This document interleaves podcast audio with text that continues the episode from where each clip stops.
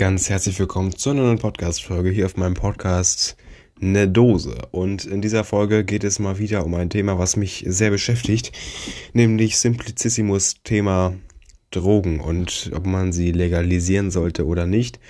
Ähm, wir schauen uns die 48 Minuten lange Doku an von dem, wie eben schon gesagten, Kanal Simplicissimus an. 1,113 Millionen und äh, 1,113 Millionen Aufrufe, meinte ich. Ähm, fast 100.000 100 Likes und 1,16 Millionen Abonnenten hat der Kanal. Ähm, das heißt, es könnte sein, dass die, dass diese Podcast-Folge irgendwann mal gestrikt werden könnte aus ur urheberrechtlichen Gründen. Ähm, zu trinken habe ich heute einen Brattee, Support Ukraine coole Aktion mal von, von Capital Bra hier, obwohl ich den eigentlich gar nicht feiere, die Musik, also höre ich 0%. Allgemein Rap ja gar nicht, wisst ihr ja. Und einmal Isolite, ähm, Grapefruit, Zitrone. Wir machen als erstes einmal hier Brattee auf. Es geht auch gleich mit der Doku los. Es sind 48 Minuten, das heißt, plus meine Statements immer, äh, könnte das hier schon wieder eine. Ich will nicht sagen, wie lang die Folge jetzt wieder wird, aber es wird auf jeden Fall über eine Stunde auf jeden Fall. Gut, äh, das heißt, wir füllen jetzt einmal hier kurz ein. In meinen Behälter hier, in mein Glas. Oh, oha, ist richtig knapp hier. Sieht aus wie Pisse, aber gut. nice. Boah, riecht, ja, obwohl, riecht eigentlich gar nicht mal so nice. Weiß nicht, coole Aktion, aber eigentlich riechen tut's. Ach, weiß ich nicht, es riecht so Was ist denn da drin? Ich hätte es Holunder gesagt. Hm. Was ist denn jetzt da drin? Also Eistee, Grünteegetränk mit Lippenmetten und Minzgeschmack. Ja, wohl Minze auch. Ja. Gut. Ähm, Isolite mache ich auch mal kurz hier auf direkt. Ist eine undurchsichtige Flasche, was auch schon mal irgendwie sehr komisch ist. Aber gut. Ja, Genauso hatte ich es noch in Erinnerung. Ist ein kleines Kindheitsgetränk. Ich hatte das vor fünf Jahren zum letzten Mal irgendwie getrunken. Und damals hatten wir das dauernd rumstehen. Dabei mochte ich das eigentlich gar nicht so gerne, bin ich ehrlich. Und jetzt würde ich sagen, wir gehen natürlich direkt in die Doku rein. Es wird ein Disclaimer geben. Den wollte ich eigentlich sowieso schon am Anfang dieser Podcast-Folge hier machen. Allerdings ähm, kommt ja sowieso ein Disclaimer vor. Den lese ich einmal kurz vor, weil ihr den natürlich nicht sehen könnt. Allerdings, ich habe die Box verbunden, Ton schon abgepasst. Das Video ist von mir hier schon ähm, aufgebaut. Und genau, dann würde ich sagen, es geht erstmal direkt los. Ich richte das Mikrofon hier auch ein bisschen aus. Ähm, und dann würde ich sagen, wir starten direkt rein. Let's go. Die Drogenpolitik hat eine hundertjährige Versagensgeschichte. Das Drogenproblem, das ist da. Wir sind auch systematisch verdummt worden. Das Ganze hat Familien kaputt gemacht und es geht permanent weiter. So, einmal der Disclaimer. In dieser Dokumentation geht es nicht darum, Drogen zu verharmlosen oder Konsum zu animieren oder zum Konsum zu animieren. Der Konsum legaler wie illegaler Drogen ist immer mit einem Risiko verbunden und kann gefährlich sein. Ja gut, eigentlich guter Disclaimer. Ja gut, wir machen weiter und ähm, wir hören rein. America's public enemy number one is drug abuse. Popping bennies or dropping acid. Die Leistungsfähigkeit des Gehirns nimmt ab. Nur weil Alkohol gefährlich We ist, will put a stop to this. ist Cannabis kein Brokkoli. A burning weed with its roots in hell. Dabei steigt die Zahl der Drogentoten an. Keine Macht den Drogen im Dark. Clean, clean and real high-grade They're MDMA. killing our children. Die einen kämpfen gegen ihre Sucht, die anderen gegen die organisierte Kriminalität. Smoking crack. It's like putting a gun in your mouth. And pulling the trigger. Auch wenn das ziemlich ähm, mystisch hier rübergebracht ist. Ähm, put a gun in your mouth. Tu eine Pistole in deinen Mund und betätige den, ja, wie nennt man das, den, den, den Abzieher? Nee, wie heißt denn das? Dieser, wie, wie heißt das? Dieser, ach, den Kontakt. Finde ich sehr cool gemacht. Gerade diese Nahaufnahme von, Aufnahme von einem Gesicht könnt ihr natürlich jetzt nicht sehen. Ähm, allerdings, ich muss einmal ganz kurz, weil wir scheiß Internet haben, einmal die, kurz die Qualität runterschrauben. Das habe ich nur kurz gemacht, weil ich bei 1000 oder 144p äh, nicht den Disclaimer lesen konnte. Deshalb habe ich es gemacht. Gut, 144p muss kurz laden und ähm, es geht weiter für euch.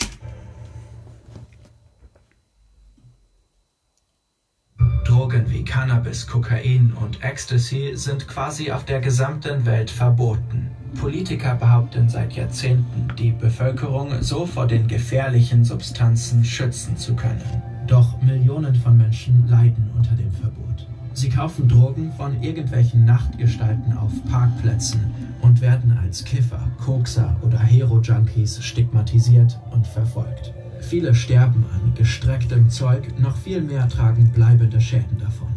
Am anderen Ende der Welt fallen zahllose Unbeteiligte den Machtkämpfen skrupelloser Kartelle zum Opfer. Könnte die Legalisierung und kontrollierte Freigabe von Drogen das verhindern?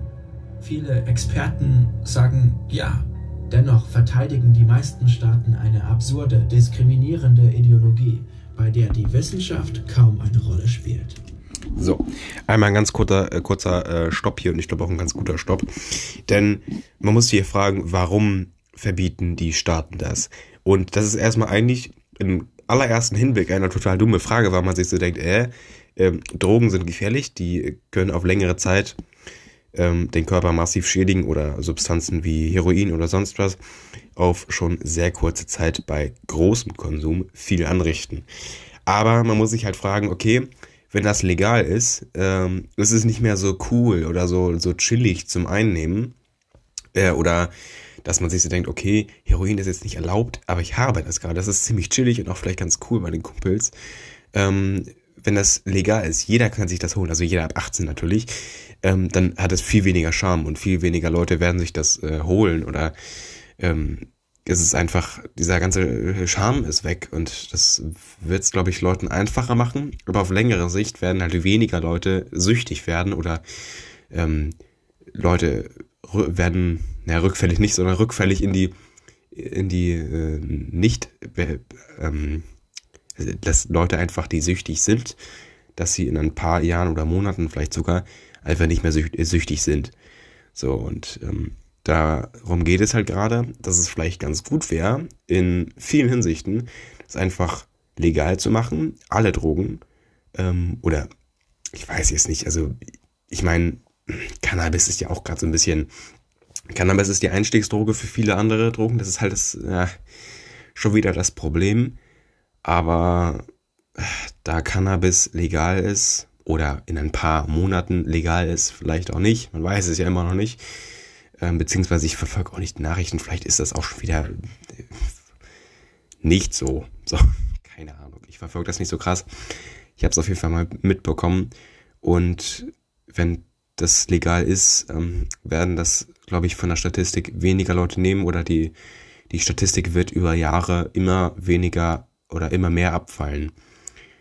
Bis das dann nicht irgendwann gegen Null ist, sondern halt irgendwie, dass es irgendwo stehen bleibt und halt nie mehr irgendwie weiter ansteigt so wie es, wenn Cannabis weiter illegal bleiben würde, immer weiter ansteigen würde oder halt auch den hohen Kurs behalten würde. Und wenn es ähm, legal wäre, dass es halt auf einem niedrigen Kurs äh, stagniert oder halt da, dort bleibt. Genau, einmal kurz die Erklärung der Doku, wenn das noch ja, ein paar Leute hier noch nicht wussten oder die sich die Doku vielleicht schon mal angeschaut haben, die wussten es natürlich ähm, und die es einfach nochmal auf Spotify hören wollen. Es geht weiter. Diese Doku zeigt, dass die globale Drogenpolitik auf einem gigantischen Denkfehler basiert.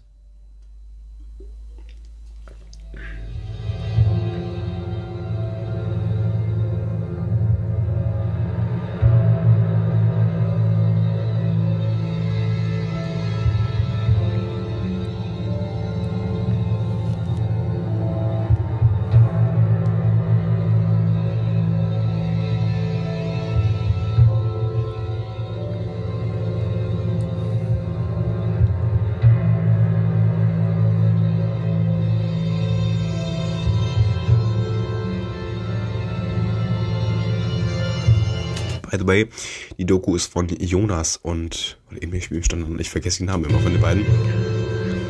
Jonas und David.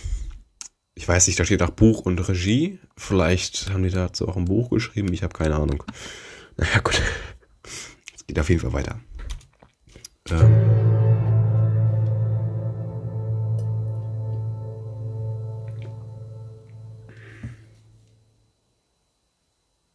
Mensch hat schon immer Drogen genommen. Bereits auf abertausende Jahre alten Wandmalereien überall auf der Welt sind psychedelische Pilze zu sehen. In China wurde bereits vor 2500 Jahren gekifft.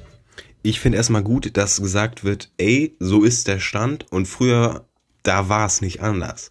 Ich finde gut, dass man da so direkt reingeht und erstmal gesagt hat, okay, ähm, so ist der Stand, so wird's auch eigentlich immer sein ähm, und dann weiter aufs Thema eingeht, warum man es legalisieren sollte.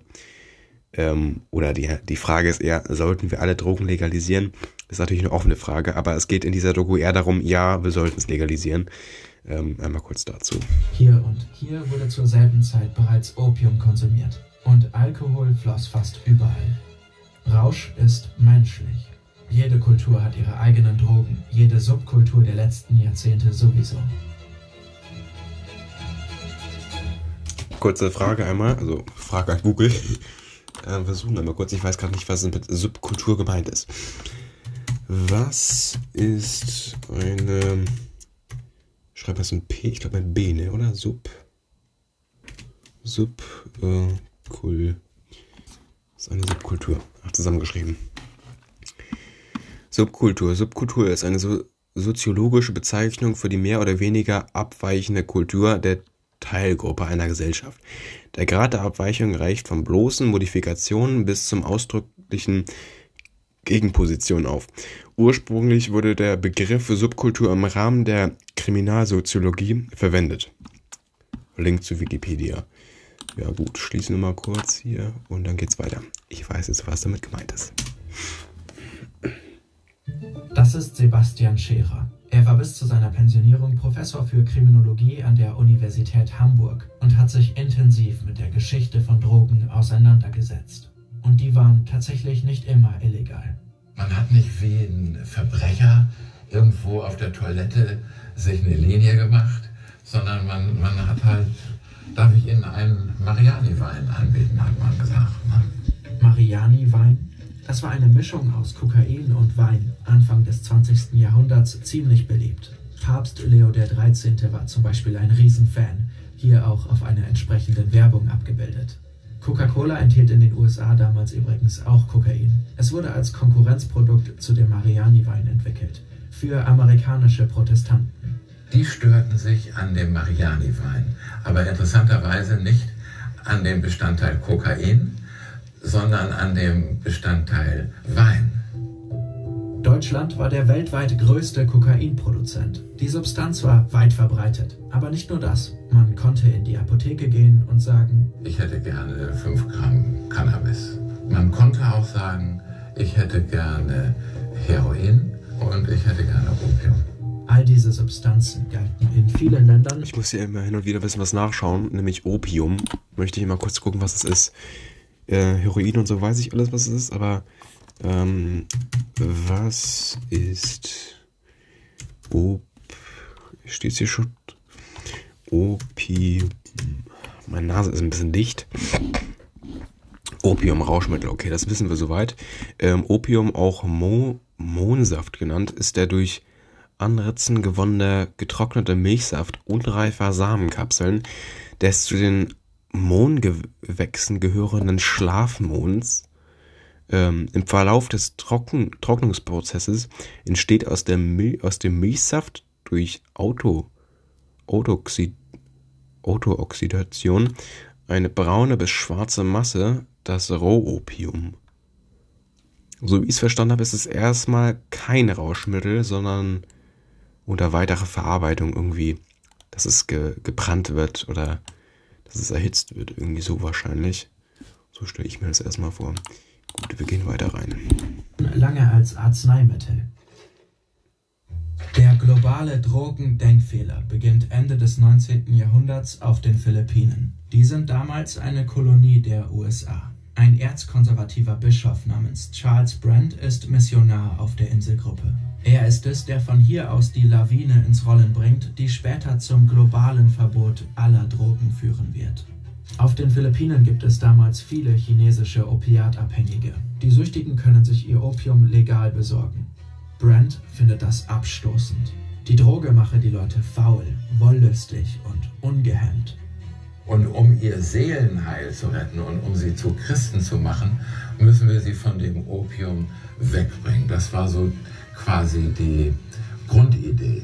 Brand will das Problem stoppen. Er nutzt seine engen Verbindungen ins Weiße Haus und überzeugt US-Präsident Roosevelt, ihm zu helfen. Opium wird daraufhin auf den Philippinen verboten. Ja, das Problem ist, na gut, ich glaube, alle ahnen es jetzt schon. Aber das Problem ist ja, ähm, jeder weiß ja, okay, wenn man es jetzt verbietet, ähm, ist allen klar, okay, so ein kleines Tütchen oder Opium, äh, gut, äh, habe ich jetzt eben immer noch nicht verstanden. Das ist irgendein so Mohnsaft, keine Ahnung. Der durch Anratzen, Anr Anritzen an Samenkapseln des Mohngewächsen entsteht. Ja, also, weiß ich jetzt nicht, aber ähm, es ist doch klar, dass wenn man etwas verbietet und Menschen das unbedingt haben wollen, dass man auch dazu kommt. Als, Mensch, so mäßig. Ich bin auf jeden Fall der Meinung und ähm, naja, andererseits, wenn man sieht, okay, die Menschen verdummen daran oder ja, dann ist natürlich ganz schwierig und da muss man wirklich ein hartes Verbot durchziehen, das wirklich, äh, ähm, ich meine jetzt eben, wie man es auf die Insel bekommt, ähm, dass man das irgendwie reinschmuggelt, ähm, so Mini-Tütchen an, wir nehmen einfach mal, keine Ahnung, Kokain, wenn es das da auch schon gab, ähm, dumme Sache, na klar gab es das da, aber ähm, ich glaube, das war eher Opium als Heroin oder, oder Kokain, wie ich eben gesagt hatte, oder irgendwelche anderen Drogen. Das natürlich das Problem ist, aber Opium ist, wie gesagt, irgendein Mohnsaft. Ein Saft, wie gesagt, das ist schon eher ein kleines Fläschchen, glaube ich, eher, vor allem, weil hier auf ein Flaschensymbol abgebildet ist, wo Opium halt draufsteht mit einem weißen Zettel. Und ähm, ja, das ist halt das Problem, ne? Aber Kokain ist ein Pülverchen. Ähm, und das kann man, glaube ich, eher in so ein kleines Tütchen packen. Das ist, glaube ich, einfacher als Opium zu schmuggeln. So mäßig halt. Äh, da müsste man halt die, äh, die ja, Importwege oder vielleicht sogar Export. Obwohl, wenn man es da exportieren würde, das wäre eigentlich egal. Also wenn die Philippinen so egoistisch sind und das wäre da vielleicht wirklich egal, aber gerade der Import oder einfach Reisende müsste man halt einfach stärker kontrollieren. Und dann wäre es ja eigentlich kein Problem, obwohl Philippinen damals wahrscheinlich auch schon ziemlich viele Importwege hatten oder auch wenn es da auf der Insel produziert wird. Ich weiß es nicht. Aber das ist schon sehr schwierig, glaube ich, die ja, Importwege oder wie gesagt einfach das zu kontrollieren, dass das da nicht angebaut wird. Beziehungsweise ich weiß auch nicht, wie Opium oder sonst was. Also hier steht das gerade aus dem Mondsaft, keine Ahnung, ob das da auf den Philippinen wächst oder ob Kokain, also wie Kokain hergestellt wird, keine Ahnung. Aber so vom Ding her, man müsste echt krass darauf achten, wenn man das durchziehen will, dass man es verbietet. Oder man macht es halt einfach unattraktiv, egal über welchen Weg. Das, äh, da würde mir jetzt auch nichts einfallen, aber müsste man sich halt Gedanken machen. Ja, keine Ahnung, müssen wir halt mal drüber gucken. Aber oh, ganz miese. Ihr hört's, ich bin immer noch erkältet. Es geht weiter. Kann man sich fragen, was hat das mit unseren Drogengesetzen hier in Deutschland zu tun und mit dem Verbot von Cannabis? Aber das war der Anfang. Es ist die Geburt eines fatalen Irrglaubens, dass man die Menschen vor Drogen schützt, indem man sie verbietet. Denn das Verbot funktioniert nicht. Die Droge wird fortan von überall her auf die Inselkette geschmuggelt. Die Abhängigen nehmen sogar mehr Opium als vorher. Zu dieser Zeit verändern sich die globalen Machtgefüge in der Welt. Besonders die USA gewinnen zunehmend an Einfluss, politisch und ideologisch. Also sagt Brent, wir müssen es in ganz Asien verbieten. Dann kann es von nirgendwoher mehr kommen. Mit dem Weißen Haus im Rücken setzt Brand zunächst durch, dass Opium Anfang des 20. Jahrhunderts in vielen Ländern in Südostasien illegal wird. Kurz darauf erzwingen die Staaten sogar ein globales Verbot der Droge. Deutschland war davon damals gar nicht begeistert. Man machte schließlich gute Geschäfte mit Opium in der Form von Heroin. Aber das Land verlor den Ersten Weltkrieg und musste sich den Siegern beugen. Und in ihren Friedensverträgen fand man dann plötzlich die Klausel, innerhalb von zwölf Monaten habt ihr das internationale Opiumabkommen von 1912 unterschrieben und ratifiziert. Wenn nicht, kein Frieden.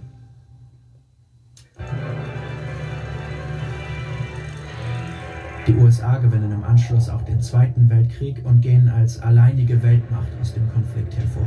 Die Staaten verteufeln mittlerweile abseits von Opium auch alle anderen Drogen. In Konvention um Konvention erwirkt das Land, dass all diese Substanzen überall auf der Welt verboten werden. Und so setzt sich der Irrglaube, der seinen Anfang auf den Philippinen fand, durch. Mit fatalen Folgen. Zurück ins Hier und Jetzt. Es ist einiges passiert. iPhone, Elon, TikTok, Hafermilch. Die ARD hat eine Mediathek. Irgendwelche YouTuber denken, sie hätten die Weisheit mit Löffeln gefressen. Die Prohibition gibt es mittlerweile seit mehreren Jahrzehnten. So nennt man das systematische Verbot von Drogen. Aber funktioniert das Gesetz überhaupt? Die Menschen konsumieren Drogen, ähm, egal ob es äh, ein Verbot gibt oder nicht. Äh, man kommt ja relativ schnell und leicht und unauffällig äh, an die meisten Substanzen heran. Das ist Professor Dr. Heino Stöver. Er ist geschäftsführender Direktor des Instituts für Suchtforschung an der Frankfurt University of Applied Sciences. Cannabis und andere Drogen sind hier in dieser Gesellschaft und werden hier bleiben in den nächsten 50 Jahren. Heute nehmen sogar deutlich mehr Menschen illegale Drogen als noch vor 30 Jahren. Jeder dritte Erwachsene in Deutschland hat in seinem Leben bereits eine illegale Droge ausprobiert. Bei Jungen. Das meine ich nämlich. Es ist gestiegen, weil es illegal wurde. Menschen ist es fast jeder zweite. Die meisten rauchen Cannabis. Letztes Jahr haben mehrere Millionen Deutsche gekifft. Andere illegale Substanzen sind weniger populär, werden aber dennoch regelmäßig von Hunderttausenden Deutschen konsumiert. Kurz, viele Menschen hierzulande und überall sonst auf der Welt wollen Drogen nehmen und tun das auch, trotz Verbot. Letztlich ist es auch ziemlich einfach, an besagte Drogen heranzukommen. Gibt es irgendeine junge Person in Deutschland, die wegen der Prohibition nicht an Drogen kommt? Ich überlege gerade, ob äh, eine junge Person in einem Bergbauernhofskloster vielleicht nicht an, ich glaube auch die würde an Substanzen kommen, wenn sie möchte. Das ist Theresa Greive. Sie ist Sozialarbeiterin mit verschiedenen Erfahrungen aus Drogenhilfeeinrichtungen. Sagen wir mal, ist 20 Jahre alter Typ oder 20 Jahre alte Frau in Dortmund in der Innenstadt. Wie viele Stunden brauche ich, um an Koks zu kommen? Keine. Cannabis? Gleiches. Ecstasy? Ähm, würde ich sagen anderthalb Stunden bis zwei. Heroin? Auch dreiviertel Stunde. Wer Gras will, geht in den Park um die Ecke. Ecstasy kriegt man auf der Toilette im Club. Kokain bestellt man in Berlin per WhatsApp. Crystal Meth gibt's in Dresden. Im Darknet gibt es alles. Also in der Tendenz, der Straßenverkauf wird weniger. Der Internethandel wird größer, weil er natürlich für die Anbieter auch mit weniger individuellen Risiken verbunden ist. Das ist Hubert Wimber. Er war von 1998 bis 2015 Polizeipräsident in Münster. Insbesondere seit seiner Pensionierung setzt er sich für eine humanere Drogenpolitik ein. Woher kommen denn unsere Drogen eigentlich, die wir konsumieren? Unterschiedlich. Heroin, Afghanistan weiterhin Hauptanbaugebiet, Kokain, Lateinamerika, Südamerika, Kolumbien immer noch mit eines der Hauptanbaugebiete, Vertriebswege dann über, über Afrika und Südeuropa nach Deutschland und in die benachbarten Länder. Cannabis immer noch in erster Linie aus Nordafrika, aber dadurch, dass es profitabel ist, auch durch Indoor-Plantagen im Grenzbereich zwischen Deutschland und den Niederlanden zum Beispiel. In niederländischen Laboren werden außerdem Amphetamine und Ecstasy produziert. Crystal Meth stammt größtenteils aus Tschechien. Neuartige Designerdrogen kommen häufig aus Ostasien. Der Handel mit illegalen Substanzen ist globaler denn je. Drogen gibt es überall und es gibt viele Menschen, die sie nehmen wollen, obwohl sie verboten sind. Aber Moment. Würden denn nicht noch viel mehr Menschen Drogen nehmen, wenn es das Verbot nicht gäbe? Hält die Angst vor einer Bestrafung nicht doch die meisten Leute zurück?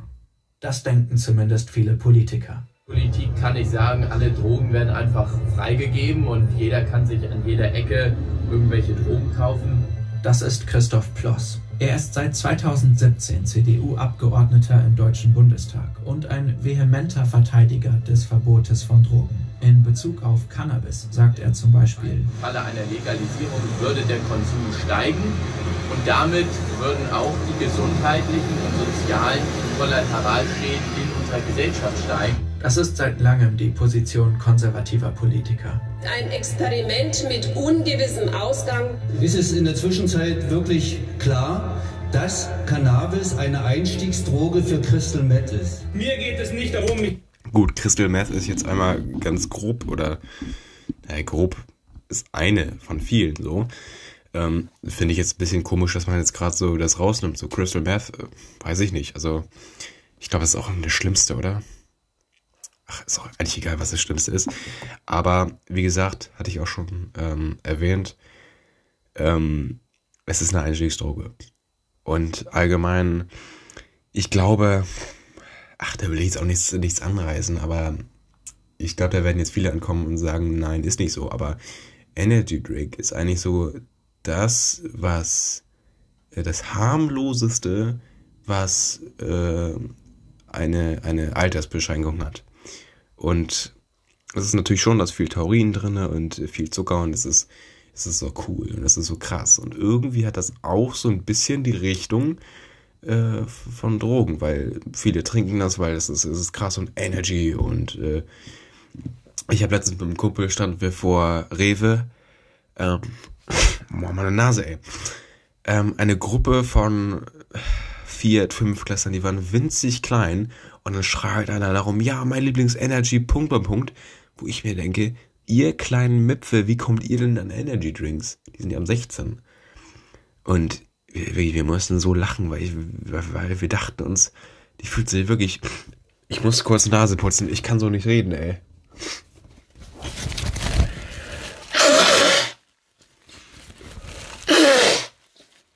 Boah, so sollte es besser sein jetzt. Oh ja, auf jeden Fall. Ähm, wirklich dermaßen dumm und äh, die fühlen sich cool damit. Ich fühle mich damit überhaupt nicht cool. Mir schmeckt's. Ach, weiß ich nicht. Hm, naja, ach, keine Ahnung, ich weiß es auch nicht. Ähm, ich wollte halt einmal alle kurz durchprobieren und es gab wirklich einen, obwohl nee, es war kein, kein Energy, das war dieser ähm, Candy Shop Ice Tea von äh, Shireen David. Äh, by the way, die Musik höre ich auch nicht, aber der Candy Shop Ice Tea oder Dirty von ihr war echt gut. Das war auch eigentlich das leckerste Getränk überhaupt, würde ich fast sagen, weil der war, der war richtig gut. Also scheiße viel Zucker drin, aber war lecker. So. Ich hätte früh, viel früher mal die Nase putzen müssen, ey. mich falsch anzubiedern, Wir werden nicht den Weg der Legalisierung gehen, sondern um die Gesundheit der Menschen. denn er bedeutet unsägliches Leid. Deshalb will ich eine Welt mit weniger als mit mehr Drogen. Die Zahl der Konsumenten würde steigen, wenn wir diese Anträge annehmen würden. Aber stimmt das überhaupt? Würden mehr Menschen Drogen nehmen, wenn sie legal wären? Ja, das Ding ist halt, sie haben eben noch gesagt, also ich spiele ich spiel darauf gerade an, jeder kommt an Drogen. Und wenn sie legal sind, würden da nicht mehr Menschen drankommen, so vom Ding her. Und deswegen, weil es dann uncool ist, weil es nicht mehr illegal ist, würden weniger es nehmen. Das ist halt so das Thema, warum sie das dreht. Fangen wir an mit der beliebtesten illegalen Droge, Cannabis. Hier sieht man, wie viel in verschiedenen Ländern gekifft wird. In diesen Ländern wurden die Strafen für Cannabisbesitz zu diesem Zeitpunkt gelockert. Trotzdem fiel der Konsum in Großbritannien Jahr für Jahr einfach weiter. Genauso in Griechenland. In Finnland stieg er weiter an, genau wie vor der Gesetzesänderung. Und andersrum? In Italien und Dänemark wurden die Strafen für Cannabisbesitz zu diesem Zeitpunkt verschärft. Aber die Konsumtrends in den beiden Ländern hielten dennoch an. Ob und wie hart man für den Besitz von Cannabis bestraft wird, scheint in all diesen Fällen quasi keinen Einfluss darauf zu haben, wie viele Menschen kiffen. Aber wie ist es mit härteren Drogen? Schauen wir dafür kurz nach Portugal. Das Land hatte in den 90ern ein riesiges Heroinproblem. Lissabon war die Heroinhauptstadt Europas. 2001 hat das Land illegale Drogen entkriminalisiert. Das heißt, sie sind weiterhin illegal, aber Konsumenten werden nicht mehr strafrechtlich verfolgt. Stattdessen muss jeder, der beim Konsum erwischt wird, eine verpflichtende Beratung machen. Je nach Ergebnis der Beratung werden Konsumenten entweder einfach laufen gelassen oder müssen eine Gruppentherapie oder Sozialarbeit machen oder im Zweifel ein Bußgeld zahlen. Der Konsum von Heroin ist daraufhin gesunken. Der Konsum anderer illegaler Drogen ist langfristig größtenteils gleich geblieben. Heute konsumieren die Portugiesen deutlich weniger Cannabis, MDMA, Speed und Kokain als die Deutschen. Verbote halten Menschen also kaum davon ab, illegale Substanzen zu konsumieren. Aber warum nehmen wir überhaupt Drogen? Also die Frage, ob ich, ob ich zu Drogen greife, egal ob es nun sogenannte legale wie Alkohol oder illegale wie zum Beispiel Cannabis ist, hängt von sehr individuellen Lebenssituationen ab. Bei all dem, was wir wissen, ist die Frage, ob etwas strafbar oder nicht strafbar ist, für diese Entscheidung völlig belanglos.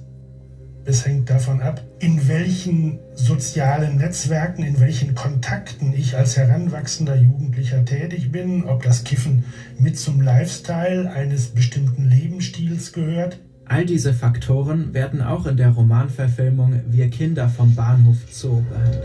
Mach das einmal und dann ist Schluss. Das sagen alle. Mensch, ob ich jetzt drück oder sneak, da ist jetzt wohl auch kein Unterschied mehr, oder? Ich brauche jetzt einen Trockenend.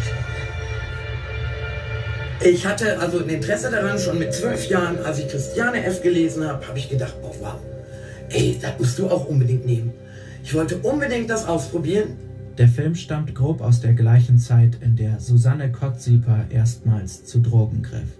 Sie ist seit Mitte der 80er Jahre opiatabhängig und hat bis vor fünf Jahren größtenteils illegales Heroin von der Straße konsumiert. Heute setzt sie sich in einem Verein für die Rechte von Drogenkonsumenten ein. Ich wollte eigentlich nicht ich sein. Ich war mir viel zu stressig, viel zu laut, viel zu hier, viel zu jetzt. Und ähm, ja, hatte auch totale Probleme auf dem sozialen Sektor. Ähm, ich hatte totale Probleme, Leute anzusprechen. Neben psychischen Problemen hat auch ein Verlangen nach Zugehörigkeit sie zu der Droge geführt.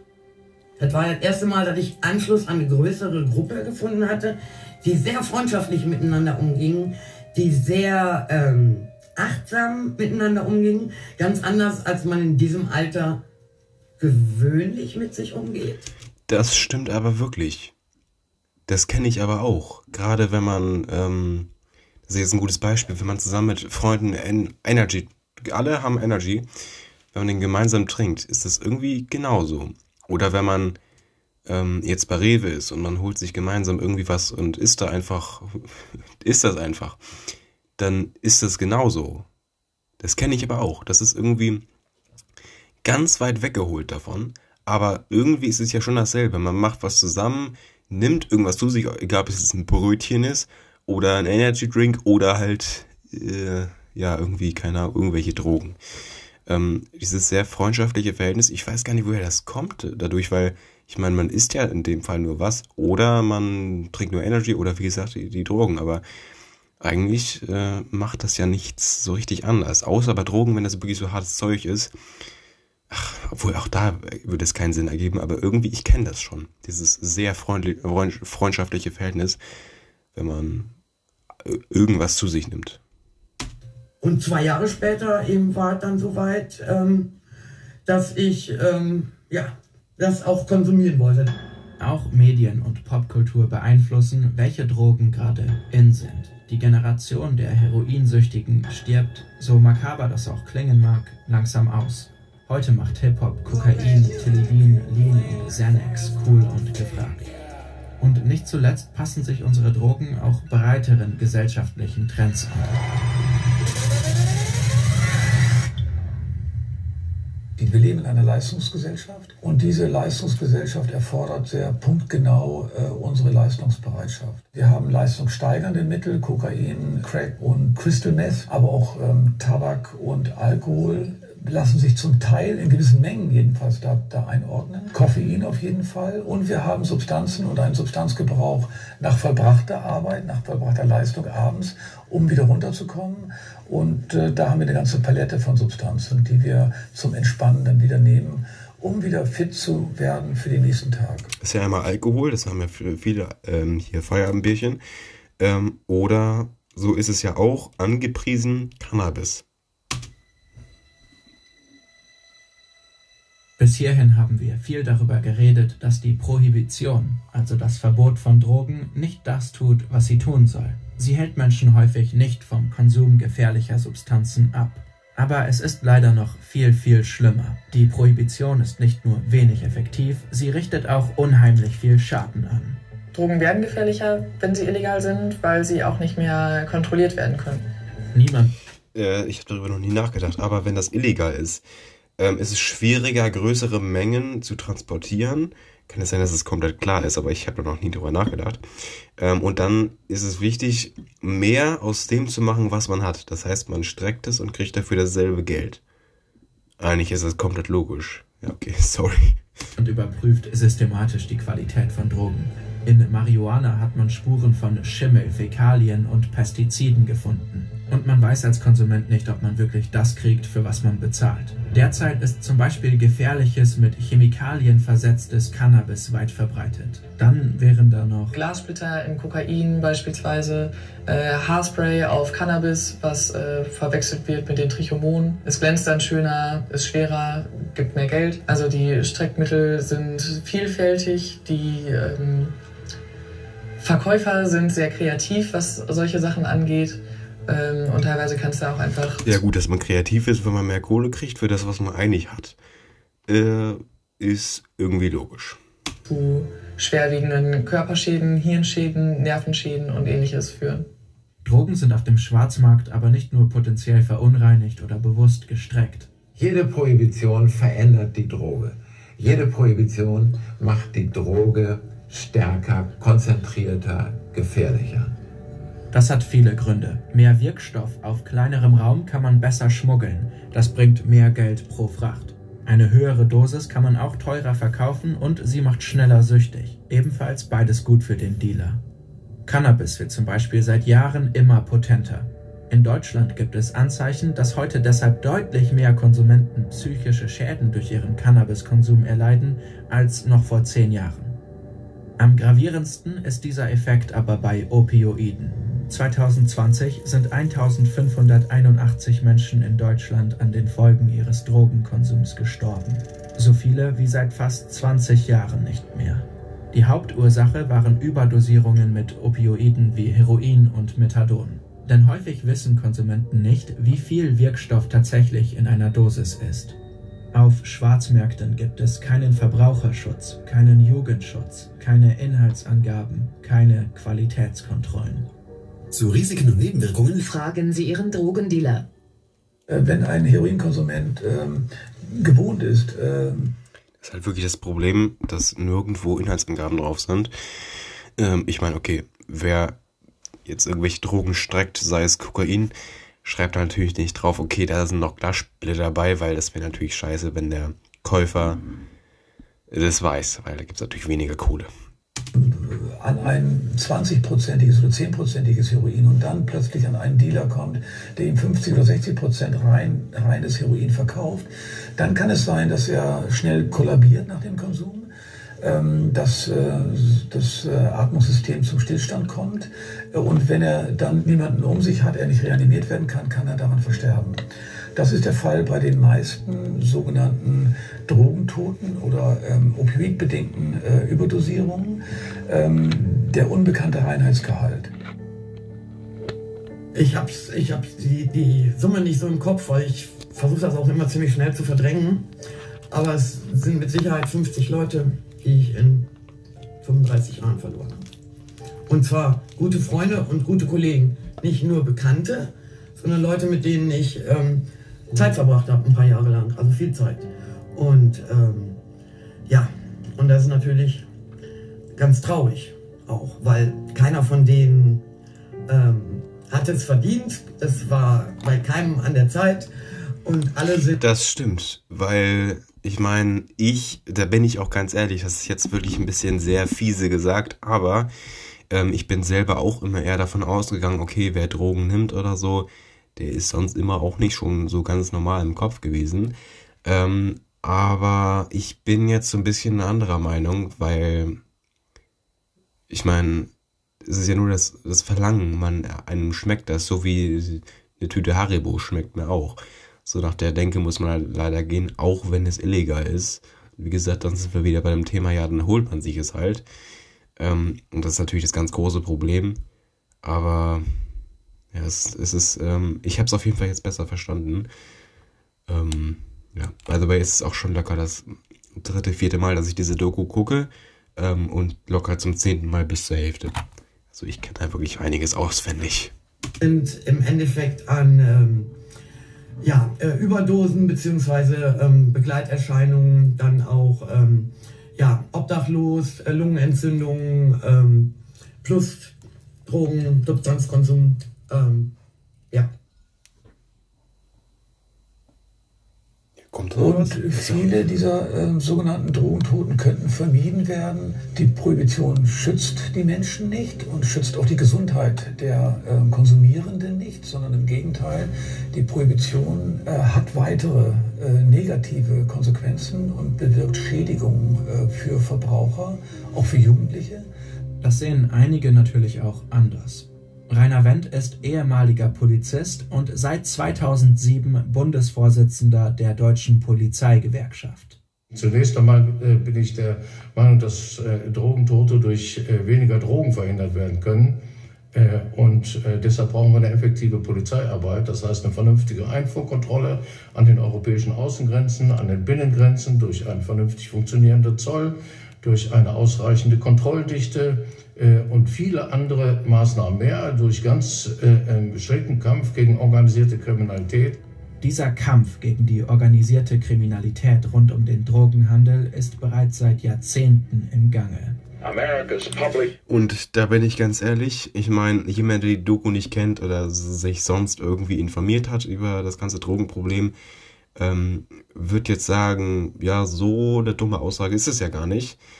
Hm, das kann man schon verstehen, wenn man sich da nicht informiert hat. Aber ähm, zu sagen, ja, ähm, wenn man hier die, die Grenzkontrollen verstärkt und einfach ja, ein bisschen mehr darauf achtet, ähm, das ist dumm zu sagen, weil ich meine, das wird ja die ganze Zeit versucht, das ist ja die Devise seit äh, Jahr, Jahr, Jahrzehnten. Ähm, und ja, hier stand gerade das, äh, hier, dieser Clip hier. Enemy number one in the United States is drug abuse. Ist von 1971. Und da wird schon gesagt, ja, äh, Amerikas größter Feind ist einfach der Drogen, äh, Drogenmissbrauch fast schon. Äh, oh ja, oder Drogengebrauch. Und das ist seit 50 Jahren so. Und das, äh, da wird sich auch erstmal nichts ändern, außer man würde ja die Polizeikontrollen verbessern. Äh, was ist das denn für eine Aussage? Also das finde ich äh, sehr verwirrend und dass das ein Politiker einfach so sagt, oh, weiß ich nicht, meine Meinung, aber ich glaube, da werden viele zustimmen. Fundamentally, it is essential for the American people to be alerted to this danger. In order to fight and defeat this enemy, it is necessary to wage a new all-out offensive.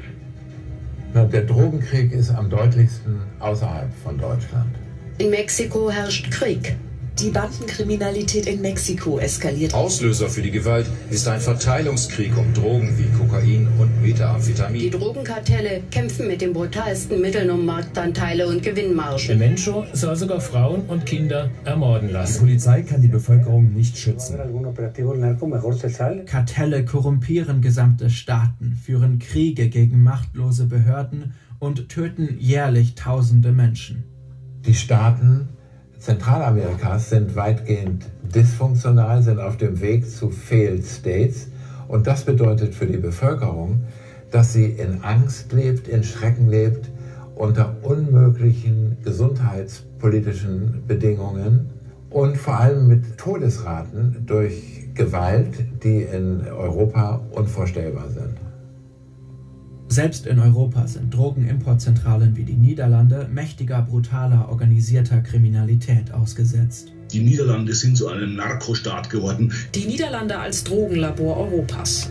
Ich muss einmal ganz kurz die Aufnahme sichern, bevor das hier noch irgendwie schief geht. Ähm, bis gleich. Lande mächtiger, brutaler, organisierter Kriminalität ausgesetzt. Die Niederlande sind zu einem Narkostaat geworden. Die Niederlande als Drogenlabor Europas. In einer Lagerhalle finden die Beamten im Juni Container, in denen Menschen gefoltert werden sollten. Nirgendwo in Europa werden mehr Drogen produziert als hier. Die Ndrangheta-Mafia kontrolliert große Teile des Kokainhandels in Europa.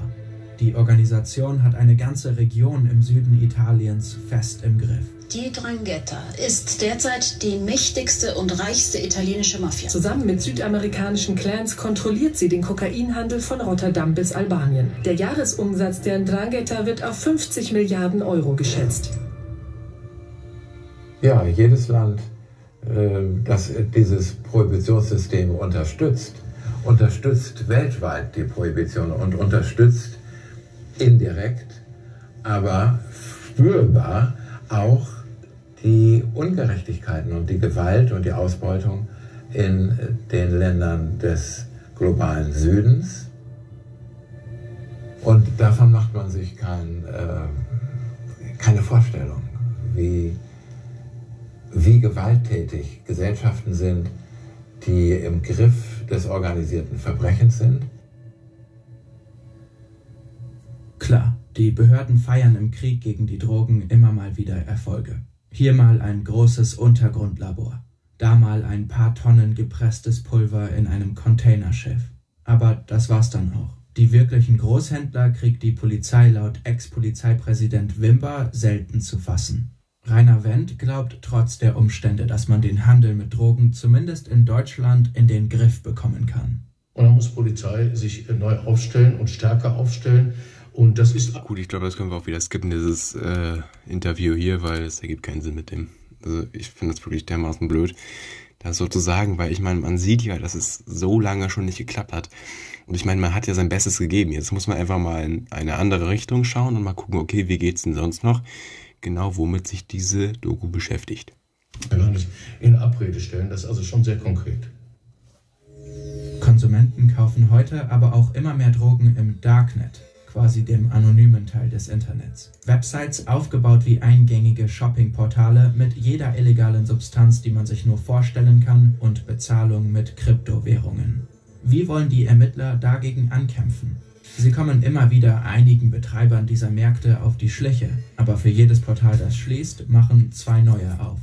Das ganze Thema Cyberkriminalität umtreibt uns natürlich mehr. Da sind viele Versäumnisse in der Vergangenheit passiert. Das hat etwas mit unseren IT-Strukturen, mit unseren verkrusteten Polizeistrukturen und und und zu tun. Da sind wir aber schon auf gutem Wege. Die Ideologie ist die, ähm, dass man ähm, im wünschenswerten Denkmuster eigentlich immer noch daran glaubt, äh, dass sich das alles regelt, dass die Polizei doch noch äh, die ganz großen Banden äh, und die Händlerringe zerschlägt, wie das ja immer in dieser martialischen Sprache heißt. Die Polizei kann das nicht, die Polizei tut das nicht.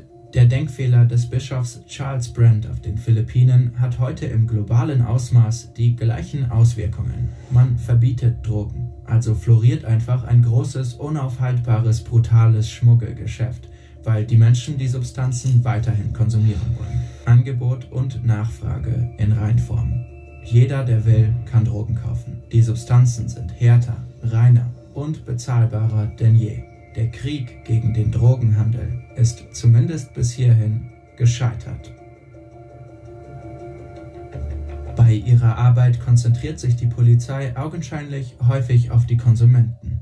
Also wir laufen im Wesentlichen Kiffern und Kleindealern als Polizei hinterher. 80 Prozent aller Verfahren beziehen sich auf dieses Segment. Auf die höhere Distributionsebene kommt man nur im Einzelfall, aber wir kommen nie an diese Strukturen ran. Susanne Kottsieper wurde in ihrer Jugend nach eigenen Aussagen regelmäßig von der Polizei in den kalten Entzug gezwungen, in der Hoffnung, Informationen aus ihr herauskitzeln zu können. Also die haben uns eigentlich immer eingesperrt, wenn wir was dabei haben. Ja gut, das ist halt schon sinnvoll. Das kann ich auch verstehen, weil ähm, da kommt man an die der drüber gelegenen, die, die es verkauft haben und vielleicht sogar noch ähm, die Verkäufer von, von, von dieser Frau Kottsieper, ähm, dass man davon vielleicht auch noch die Händler findet oder sonst wie. Das kann ich schon verstehen. Möchte ich mir aber kurz anhören, warum das denn jetzt irgendwie keinen Sinn ergibt. Vielleicht sagen die es auch nicht. Ich habe keine Ahnung. wir ähm, halt kleinere Mengen dabei hatten, haben sie uns halt diese 48 Stunden festgehalten und natürlich auch darauf gehofft, dass ähm, wenn wir jetzt als Gäste da ähm, quasi in einen Entzug geraten, weil wir alle sechs Stunden neues Heroin brauchen, also dass wir dann Aussagen machen, wo wir unser Heroin herhaben oder wer das verkauft in unserer Clique oder wer wann wo über die Grenze fährt. Also all solche Sachen, die die Interessierten ähm, sind natürlich in so Zuständen von Leuten leichter herauszubekommen. Von Jahr zu Jahr gibt es mehr Betäubungsmitteldelikte in Deutschland. Jetzt könnte man denken, dass dies für gute Polizeiarbeit im Kampf gegen den Drogenhandel spricht. Schließlich werden ja augenscheinlich immer mehr Verbrechen aufgeklärt. Die meisten dieser Delikte sind allerdings konsumnah. Kiffen ist ein Erfolgsdelikt für die Polizei. Das ist Andreas Müller, Jugendrichter am Amtsgericht in Bernau bei Berlin.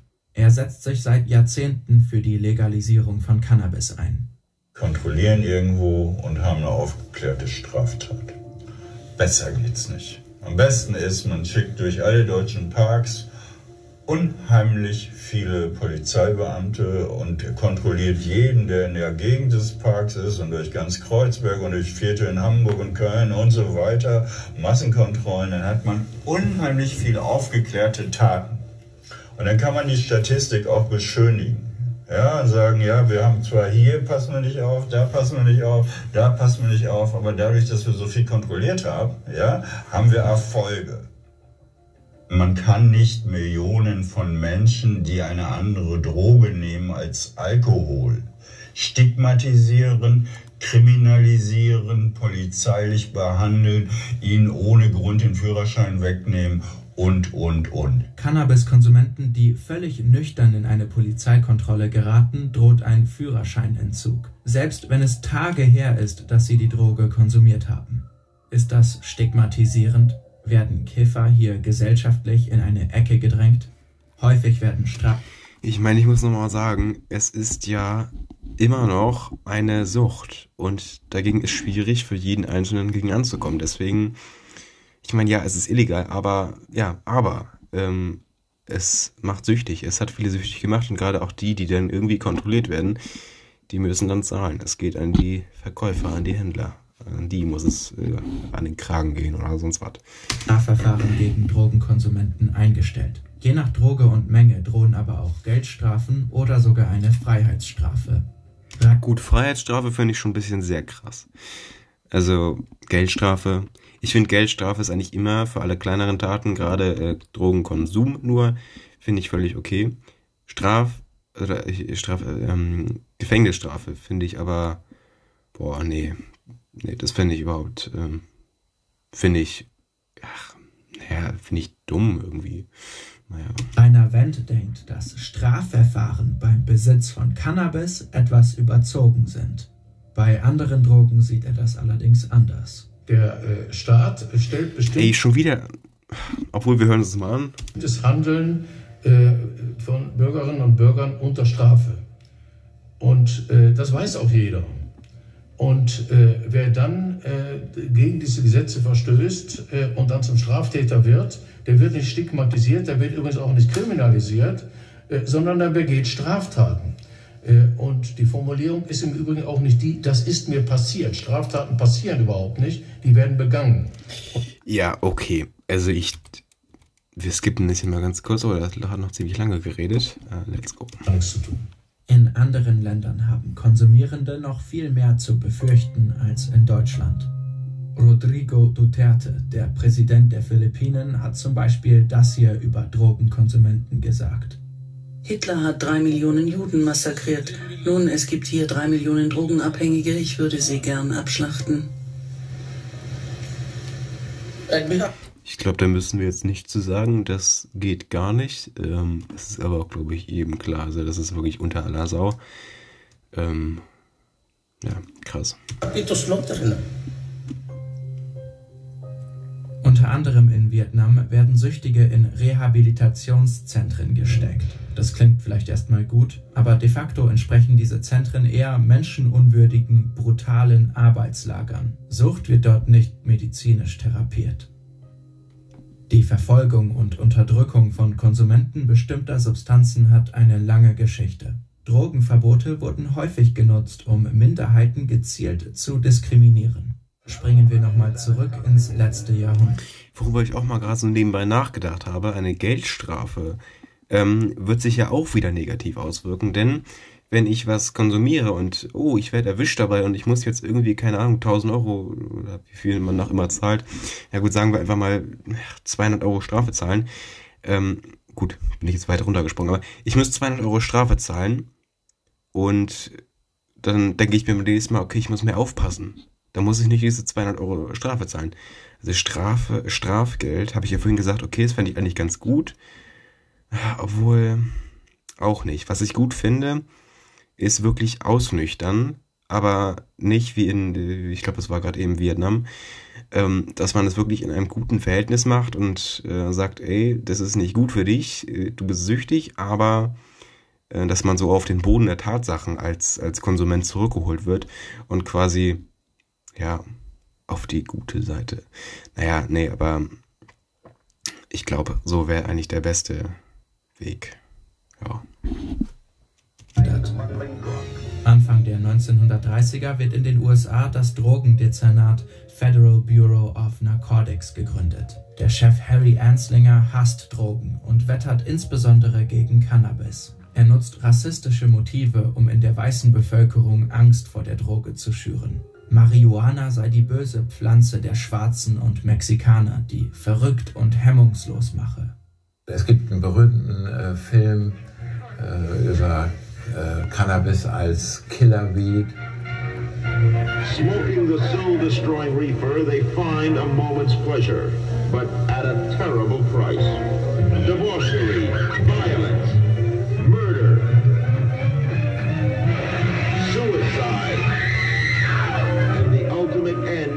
marijuana addict. Hopeless insanity. See this important film now, before it is too late. Seit 1925 ist Cannabis eine der ge weltweit geächteten Drogen, obwohl es in großen Teilen der Welt kulturell integriert benutzt wurde. Eigentlich eine absurde Theatervorstellung. Die Doku Grass aus dem Jahr 1999 beschäftigt sich mit der historischen Bekämpfung von Cannabis in den USA. Hier ein Ausschnitt. But white Americans along the border didn't much like these foreigners or their strange customs. Marijuana, it was rumored, gave the Mexicans superhuman strength and turned them into bloodthirsty murderers. Moving swiftly, the El Paso City Council passed a law banning possession of marijuana. Supposedly designed to control marijuana, the law quickly became a way for the city to control Mexicans. Also in Amerika gab es rassistische Vorurteile gegenüber Cannabis wegen den Latinos, in Südafrika gegenüber den Bantus, in Ägypten gegenüber den Sufis. Jedes Land hat seinen kleinen Rassismus eingebracht. In Südafrika störte sich die weiße Kolonialminderheit an dem Cannabiskonsum der überwiegend schwarzen Bevölkerung. Und wie so häufig, man kann dann keine Gesetzgebung machen gegen Schwarzsein. Das kann man ja schlecht verbieten. Aber man kann kulturelle Besonderheiten nehmen und kann die verächtlich machen und kann sie ächten und kann sie strafbar machen. In den USA wurde Kokain zur selben Zeit als die Droge der Schwarzen angesehen. Die Substanz mache sie gefährlich und mörderisch. Wieder zurück in die Gegenwart. Viele Menschen betrachten Drogenkonsumenten heute noch als Verbrecher, auch wenn die rassistischen Motive der Vergangenheit in den Hintergrund gerückt sind. Konsumenten meiden die Polizei häufig. In ihrem Fall sind die Beamten weder Freund noch Helfer. Wer einen Joint in der Hosentasche hat, wechselt vielleicht die Straßenseite und wird nervös, wenn er einen Polizisten sieht. Angst äh, und ähm, ein Gefühl von verfolgt werden ähm, ist ein sehr negatives Gefühl auch für das eigene Wohlbefinden. Und ähm, das äh, sollten wir eigentlich vermeiden. Wir wollen eigentlich Jugendliche dazu bringen, einen reflektierten, äh, selbstbestimmten Umgang einzuüben mit den Substanzen, die sie präferieren. Viele Menschen konsumieren ihre Drogen deshalb heimlich, in Seitengassen und auf Parkplätzen. Menschen befördern sich immer weiter ins Aus, an den Rand der Gesellschaft, wo sie vielleicht mit noch mehr Drogen in Kontakt kommen. Insbesondere Jugendliche beginnen häufig, sich mit ihrem ihnen von der Gesellschaft auferlegten Image zu identifizieren. Dieses Stigma kann ähm, auf vielerlei Art und Weise verarbeitet werden, wenn es denn überhaupt verarbeitet wird oder bearbeitet wird.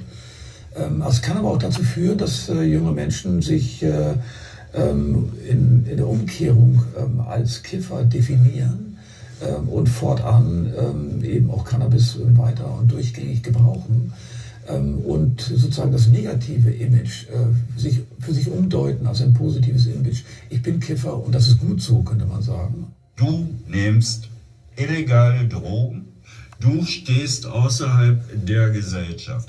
Das ist das Signal, was die Mehrheitsgesellschaft und die Politik an die Menschen gibt. Wer irgendwelche Drogen nimmt, Cannabis oder sonst was ausprobiert oder mal irgendwie ein High haben möchte mit einer Sache, die gar nicht irgendwie erlaubt ist, der steht außerhalb unserer Gesellschaft und ist böse. Viele Menschen haben Angst vor illegalen Drogen. Sie sehen nur den gescheiterten Junkie in der Gosse. Das war ich 100% früher. Das ist so krass. Ich sehe mich da gerade wirklich wieder. Passt eins zu eins. Das ist eine super Aussage, was der gerade gemacht hat. Es stimmt wirklich zu 100 Prozent. Auch wenn es um Cannabis geht. Natürlich gibt es Menschen, die abhängig sind und Drogen missbrauchen. Bei besonders gefährlichen Substanzen wie Heroin kann der Konsum zu dem Elend führen, das man aus Filmen kennt.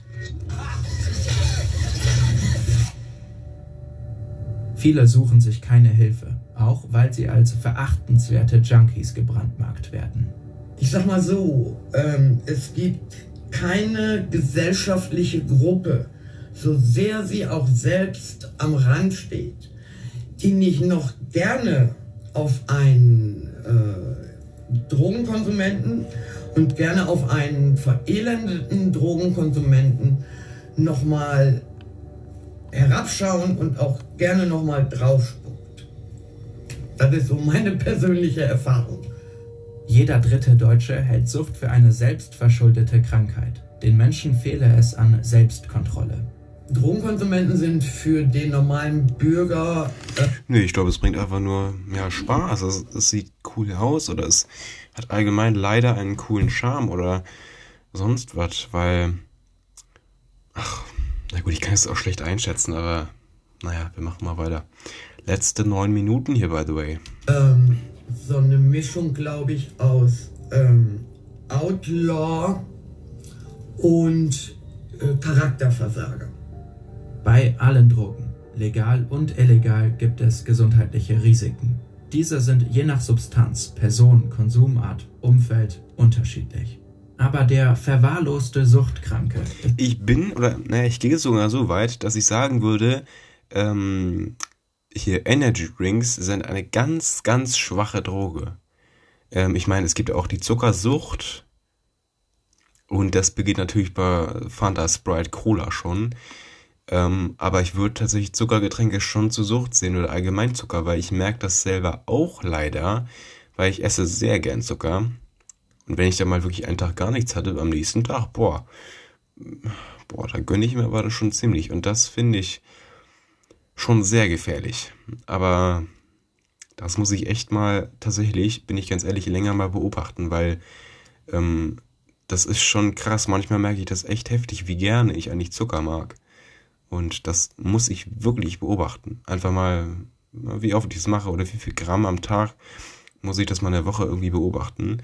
Und das muss ich echt mal irgendwie, ähm, ja, wirklich beobachten, bin ich ganz ehrlich ist am Ende des Tages bei vielen Drogen ein Extremfall. Grundsätzlich ist ein selbstbestimmter Konsum bei allen Drogen möglich. Wir haben aus der Wissenschaft und aus der Praxis äh, sehr viele Belege dafür, dass es bei Heroin geht, dass es bei Crystal Meth geht, ähm, dass es bei Kokain geht, bei Alkohol, bei Tabak und bei Cannabis auch. Ähm, wir reden nur zu wenig und wir forschen zu wenig über Selbstkontrollmechanismen. Ähm, wir gehen wie selbstverständlich davon aus, dass Selbstkontrolle bei Alkohol, Tabak und bei ähm, Koffein möglich ist äh, und auch äh, täglich praktiziert wird von Millionen von Menschen. Aber dasselbe gilt auch für Cannabiskonsum, für Kokain und äh, für in weiten Teilen auch für andere Substanzen. Auch ein Drogenkonsument, der regelmäßig äh, Heroin konsumiert, kann immer noch ein guter Familienvater sein, Vollzeit arbeiten und äh, zwei Kinder großziehen. Unser gesellschaftliches Bild des Drogenkonsumenten ist schlicht aus der Zeit gefallen. Ja gut, einmal kurz Ihre Aussage hier ähm, zum Abwägen quasi für mich. Ich meine, ich habe gesagt, ich bin ja zuckersüchtig. Ich mag sehr gern Zucker und ich glaube auch ähm, deutlich mehr gern als andere. Und ich meine, deswegen bin ich ja auch quasi nicht so anders wie vorher. So, ich meine, bei stärkeren Drogen ähm, kann ich mir schon vorstellen, dass es anders ist, aber ihre Aussage quasi auf meine derzeitige Situation oder gerade hier mit den 11 Bar Dingern da, ähm, in denen ich in zwei Wochen eine weggevaped habe hier, das quasi keinen auf, Einfluss auf meine Person hat oder auf meine ähm, ja, auf meine Gesundheit. Da ist der Zucker hundertmal schlimmer, wirklich. Ähm, ich meine, zwei Wochen eine, manche rauchen zwei Dinger pro Tag, also zwei Vapes pro Tag, obwohl das schon, schon sehr krass ist, aber eine, da äh, habe ich gegoogelt, eine ähm, 11 Bar, nicht von 11 Bar gepostet, ähm, hält zwischen ein bis drei Tage. Und ähm, da bin ich schon sehr froh, dass eine bei mir wirklich, also fast zwei Wochen, das waren 12, 13 Tage, ähm, gehalten hat. Und ich habe auch letztens, äh, ich war ja hier äh, äh, krank, erkältet, da habe ich ähm, den Dienstag in der Schule nur ganz wenig gemacht, Mittwoch gar nicht, Donnerstag gar nicht, Freitag gar nicht. Ähm, und Samstag heute habe ich vorhin vor ungefähr zwei, drei Stunden das erste Mal wieder gezogen. Und das war auch nicht so ein Gefühl, oh, endlich wieder, sondern es war halt, oh, äh, ach, keine Angst, war auf jeden Fall nicht dieses Gefühl, oh, ich hab's wieder. Und ähm, das war mir auch klar, ich bin da auf keinen Fall süchtig, auch wenn das irgendwie meine Schulkameraden gesagt haben, ähm, aber ich weiß es selber, ich kann easy mal eine Woche machen. Nur, naja, gut, solange, wie gesagt, eine Vape bei mir zwei oder fast zwei Wochen hält oder ich meine, auch das wird ja irgendwann langweilig, da wird es auch mal drei Wochen halten, so vom Ding her. Das heißt, ich bin da ganz gut davor und das weiß ich selber. Ich weiß sehr gut, wie, ähm, ja, wie ich, ähm, ja, wie, wie kann ich sie sagen, wie ich, ähm, ja, wie, wie ich funktioniere, wie ich, ähm, wie ich reagiere oder ja, wie ich weiß, dass ich das finden werde oder reagieren werde, wie gesagt schon. Und ich glaube, das war jetzt ein bisschen viel. Wir machen weiter. Ein Produkt jahrzehntelanger Propaganda und Desinformation. Man darf sich selbst in den Fuß schießen, von einer Klippe springen, jeden Tag Fastfood oder Süßigkeiten essen, sich besaufen, rauchen und Kaffee trinken bis zum Herzkasper. Nur bei Drogen hört die Selbstbestimmung auf. Drogen zu besitzen und Drogen zu konsumieren gehört in den Kernbereich der Selbstbestimmung eines Bürgers in einer freiheitlichen, rechtsstaatlichen, demokratischen Gesellschaft. Das stimmt natürlich. Nur wenn es diese dämliche Regel mit ähm, ja, Drogen sind illegal nicht gäbe. Aber eigentlich, das stimmt schon, weil ich meine, wenn ich äh, hier Haribo 20 Tüten pro Tag esse, ist das äh, genauso schlimm, wie wenn ich hier, äh, keine Ahnung, mir pro Tag 10 Heroinspritzen gebe. Oder keine Ahnung, wie viel man da so nimmt normalerweise. Oder wie ein, wie lang so eine Dings hält oder eine so eine Spritze. Keine Ahnung. Aber das stimmt schon. Ich finde es sehr gut, dass auch mal so dieser, dieser Zuckeraspekt allgemein so ein bisschen beleuchtet wurde. Ähm, finde ich sehr nice. In einer Gesellschaft, die eigentlich dem Grundgesetz folgen will, hat die Vorstellung, dass der Besitz und Konsum eines Genussmittels Unrecht sein könnte, keinen Platz. Die Wahl meines Genussmittels hat mit Fremdschädigung und Verbrechen und Straftaten gar nichts zu tun. Momentan wird in Deutschland viel über eine Legalisierung von Cannabis diskutiert. Da gibt es viele, die das ausgesprochen kritisch sehen, und zwar zu Recht, weil sie sagen, wir dienen eigentlich der Gesundheit und wir sind weder Spaßgesellschaft noch Drogendealer. Bei der ganzen Abwägung von Vor- und Nachteilen ist für mich völlig klar, dass wir Cannabis nicht legalisieren sollten. Cannabis? Denn die Sorry. Ist mir nur aufgefallen, fand ich sehr lustig. sozialen und gesundheitlichen Folgeschäden sind einfach zu groß. Die Gefahren eines freien, durchkommerzialisierten Drogenmarktes sind tatsächlich enorm. Im US-Bundesstaat Colorado wurde Marihuana mit zu wenig Restriktionen legalisiert. Nun findet man toll verpackte Cannabis-Gummibären in einladenden Designerläden. Und es gibt deutlich mehr Hospitalisierungen im Zusammenhang mit Cannabiskonsum. Cannabis einfach nur zu legalisieren wäre also offenbar gefährlich. Aber könnte die Legalisierung und Regulierung von Cannabis die Konsumenten besser schützen? Ich glaube, das wäre der beste Weg. Komplett legalisieren, dass jeder es kaufen kann, wie wirklich Haribo, wie ich schon gesagt hatte. Was halt wirklich auch, so, so lächerlich es leider klingt, ähm, kritisch ist wegen dem Zucker und der Zuckersucht. Ähm, aber so ein bisschen das zu legalisieren und zu regulieren und einfach zu gucken, ey, wer kauft das denn und wer könnte Hilfe gebrauchen oder wer kauft zu viel oder ach, weiß ich nicht. Das ist der beste Weg, den ich persönlich mir vorstellen kann, angeregt durch diese Dokumentation. In Bezug auf Drogenpolitik gibt es diese Theorie.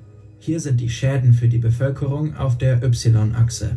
Der Grad der Legalisierung von Drogen ist auf der X-Achse. Ist alles illegal, hier ganz links, leidet die Bevölkerung. Ist alles legal und unreguliert, hier ganz rechts, gibt es große Firmen, die tolle Werbungen machen dürfen und gefährliche Substanzen fleißig vermarkten. Gerade war jetzt eben zu sehen, habe ich jetzt, da spreche ich nur für euch aus, Wodka Gorbatschow Werbung. Oder, ja, ich muss schon wieder sagen, Zuckerwerbung von Haribo oder von Nimm 2 oder was ist da noch für Zucker? Oder Lachgummi gibt es auch ganz oft. Ähm, Zigarettenwerbung gibt's ja nicht mehr im Fernsehen. Oder ich, ich weiß nicht, gibt's im Radio, keine Ahnung. Oder an, auf Plakaten, glaube ich schon. Ähm, aber im Fernsehen, glaube ich, größter Einflusspunkt oder allgemein YouTube auch, gibt's das ja nicht. Das ist schon mal sehr gut. Aber Frage ist, ich meine, Alkohol ist ja auch nicht unbedingt gut. Warum ist dann, oder harter Alkohol, warum ist dann Wodka Gorbatschow oder allgemein Wodka-Werbung oder Alkoholwerbung allgemein, äh, warum ist das denn erlaubt? Dann leidet die Bevölkerung auch. Deshalb fordern Experten wie Heino Stöver eine verantwortungsvolle Regulierung von Cannabis, quasi die goldene Mitte. Das gelte laut ihm aber auch für viele andere Drogen. Man könne die Substanzen nicht dem Schwarzmarkt überlassen und auch nicht gigantischen Konzernen. Stattdessen müsse die Gesellschaft Drogen kontrollieren. Je nach Substanz würde sich die Art der Regulierung unterscheiden. Cannabis könnte laut Stöver in lizenzierten Geschäften mit geschultem Personal an Volljährige verkauft werden. Ähnlich wie in Kanada, wo Cannabis 2018 reguliert wurde. Auf Verpackungen würden Kunden standardisierte Produktangaben finden, inklusive der Risiken und Nebenwirkungen plus wie viel Wirkstoff im Gras ist. Menschen haben ja auch den Anspruch zu wissen, was sie konsumieren. Es kauft ja auch keiner für drei Euro weniger eine Flasche Schnaps aus einer Hinterhofsbrennerei, wenn er ganz genau weiß, für drei Euro mehr gibt es die im Netto und da weiß er ganz genau, das hat 40 Prozent und das Bier hat 5. Das tut ja auch keiner. Eine kanadische Studie legt nahe, dass Cannabisprodukte durch Warnhinweise unattraktiver und gefährlicher auf Konsumenten wirken. Bei der bereits regulierten Druck. Ist das so? Das finde ich sehr interessant, weil eigentlich glaube ich, dass es vielen egal ist. Man müsste, glaube ich, andere, oder meine Meinung, andere ähm, ja, Möglichkeiten finden, das unattraktiver zu machen und langweiliger oder langweiliger auf längere ähm, Hinsicht für Konsumenten. Droge Tabak tragen solche Warnhinweise seit langem dazu bei, dass immer weniger Menschen rauchen. Na gut, wenn es dazu eine Studie, Studie gibt und das auch wirklich äh, ja, so ist, ähm, dann scheint das zu funktionieren und dann nehme ich meine Aussage auch dann zurück. War nur meine eigene Meinung und ja, Idee oder Empfinden. Für andere Drogen könnte man laut Stöver ähnliche Lösungen finden. Diesen Heino Stöver, Professor Heino Stöver, finde ich eigentlich den besten, ähm, ja, wie sagt man jetzt, ähm, Repräsentanten, den man die ganze Zeit hier im Video sieht. Ihr hört es natürlich nur, was er sagt. Ähm, den finde ich aber am sympathischsten. Den finde ich wirklich am besten. Er hat viele Beispiele genannt, viele tolle Beispiele, die sich auch wirklich widerspiegeln. Oder ja, wir machen weiter. Fand ich auf jeden Fall sehr toll, diesen Heino Stöfer. Ecstasy ist eine Partydroge ähm, und äh, die könnte in äh, bestimmten Drogenfachgeschäften abgegeben werden. denkbar und offen wäre ich auch für eine Lösung über Apotheken, gar keine Frage. Auch Kokain ähm, wäre ein Beispiel ähm, für Drogenfachgeschäfte, für Drogerien möglicherweise, die man neu etablieren müsste und wo eine Altersverifikation und Zugangsbeschränkungen äh, auch gut kontrollierbar sind. Viele halten die Vorschläge in Bezug auf eine mögliche Regulierung bislang illegaler Drogen für völlig absurd. In Politik kann ich sagen, alle Drogen werden einfach freigegeben und jeder kann sich an jeder Ecke irgendwelche Drogen kaufen. Äh, das würde bedeuten, dass gesundheitliche, dass soziale Kollateralschäden entstehen würden. Es gibt ja jetzt schon äh, Schäden, die durch Drogenkonsum entstehen. Und ich finde es viel sinnvoller, dass man sagt, man muss gucken, dass diejenigen, die jetzt schon illegal Drogen konsumieren, dass man denen hilft durch Prävention, durch Beratung und versucht, äh, dass der Drogenkonsum reduziert wird. Aber wenn man noch das Zeichen gibt, die Drogen werden legalisiert, dann äh, würde man damit ja auch sagen, die Drogen bekommen eine gesellschaftliche Akzeptanz und das wäre wirklich das falsche Signal. Gut, seine Hintergrundgeräusche mal außen vor, aber naja, gut, ich weiß nicht, man hätte da wirklich fürs Interview einfach einen anderen Ort wählen können, weil das hat schon sehr, oder in der Nachbearbeitung einfach die Hintergrundgeräusche ein bisschen ausblenden weil man hat wirklich, naja, wenig verstanden in der Aufnahme, glaube ich, sogar noch ein bisschen, noch weniger. Aber gut. Rainer Wendt spricht sich zwar zu einem gewissen Grad dafür aus, den Besitz von Cannabis weniger hart zu bestrafen, aber alle weiteren Drogen sind davon selbstverständlich ausgenommen. Die sollten weiterhin unter das. Ich bin ganz ehrlich, ich kann den wirklich nicht hören, weil ich finde, es ist ein bisschen die Dokumentation spricht ja schon darauf hin, man sollte es legalisieren und eh so könnte man es vielleicht machen und hier habt ihr ein paar Beispiele so mäßig in, in ganz Deutschland mal reinge, reingerufen, diese Beispiele oder so, ja, wie gesagt, so könnte es laufen und so könnte es vielleicht sogar gut laufen mit wirklich tollen Beispielen und dann passt er da wirklich nicht ganz rein, weil er ist ja dagegen und naja, passt halt nicht so ganz, ne? So und äh, der Handel damit selbstverständlich strafbar bleiben. Eine Regulierung heute illegaler Substanzen müsste über einen langen Zeitraum vorsichtig etabliert werden und mit enormer Aufklärung einhergehen. Die Ampelkoalition hat erklärt, dass sie in Bezug auf eine Cannabis-Regulierung in den kommenden Jahren erste Schritte tätigen will. Gleichzeitig könnte man auch darüber nachdenken, ob andere legale Drogen nicht vielleicht zu wenig reguliert sind. Man kann in Deutschland rund um die Uhr für 5 Euro eine tödliche Dosis Alkohol kaufen. Eine Droge, die jedes Jahr bundesweit rund 74.000 Menschenleben fordert. Das finde ich auch sehr gut gesagt, auch gerade. Ähm, ich meine, jeder kann sich eine Packung Haribo kaufen. Und ich finde, ähm, da bin ich ganz ehrlich, äh, ich weiß nicht, es gibt ja keine Beschränkungen so ab 10 oder so, aber äh, ich weiß nicht, ist ganz schwierig, weil ich meine, ich meine, Zucker ab 14 wäre ja auch schon, wo man sich so denkt, hm, weiß ich nicht. Und ich meine, eigentlich hatte Tüte Haribo auch jeder zu Hause. Ähm, aber andersherum wüsste man dann, okay, Zucker ist echt nicht gut, das wüssten viel mehr. Ähm, und auch gerade hier die ganzen Coca-Cola Zero-Getränke oder was es da noch so für Zero-Varianten von anderen Herstellern gibt. Ganz viele wissen nicht, dass das ja genauso oder vielleicht sogar noch schädlicher ist, weil diesem Zucker ja bewusst ausgewichen wird und ein anderes Zuckerersatzprodukt dann da reingemischt wird, was ja offensichtlich süß ist, aber dem Zucker ja ausweicht. Ganz normaler Zucker wäre einfach Zucker und fertig. Bei dem anderen Produkt wird natürlich geguckt, okay, Zuckerprodukt, ähm, was, ja, was schmeckt ähnlich, was ist auch süß ähm, und dass man da bewusst Zucker ausweicht, äh, das kann eigentlich auch nicht gut sein. Ähm, obwohl ich hin und wieder auch aus Versehen tatsächlich einfach mal Coca-Cola Zero oder sowas kaufe.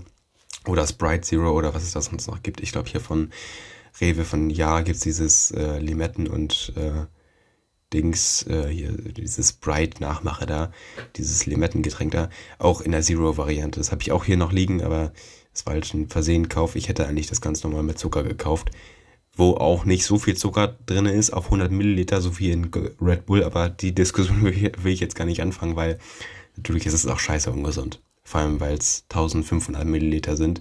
Und ähm, ja gut, machen weiter die fast jeder fünfte Deutsche in riskantem Maße konsumiert, quasi ohne Warnhinweise auf der Verpackung, direkt neben den Süßigkeiten. Die globale Drogenpolitik kriminalisiert, stigmatisiert und gefährdet zahllose Menschen. Sie bietet seit nunmehr über 100 Jahren den Nährboden für unfassbar mächtige, organisierte Kriminalität. Unsere Drogenpolitik muss humaner werden, Drogen besser regulieren und wirklich Verantwortung übernehmen.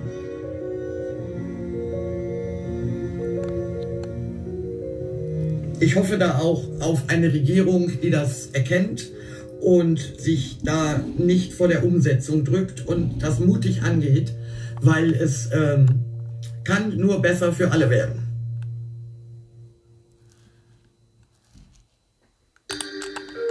Na gut, ich glaube, jetzt kommt auch das Outro. Eine, ja gut, jetzt kommt das Outro.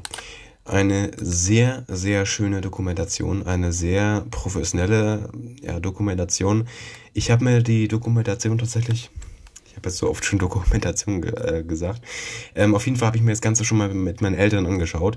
Und ähm, ich finde eigentlich, es ist eine, ja, es ist keine Dokumentation eigentlich, weil es ja straight, besonders ab der Mitte der der, ja, des Videos in eine straighte Richtung geht. Nämlich, ja, es sollte legalisiert werden, das ganze Thema Drogen, alle, ähm, ja, oder spezielle, nee, ich glaube, ich glaub, er hat so schon gesagt, alle, ähm, und dass da einfach in eine Richtung gegangen wird.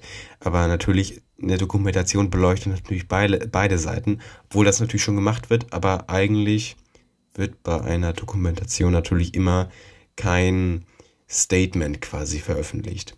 Trotzdem finde ich es sehr gut und meine Eltern haben halt auch gesagt, ja, weiß ich nicht, finde ich nicht gut, weil Drogen sind immer schlecht und so, ja, ja.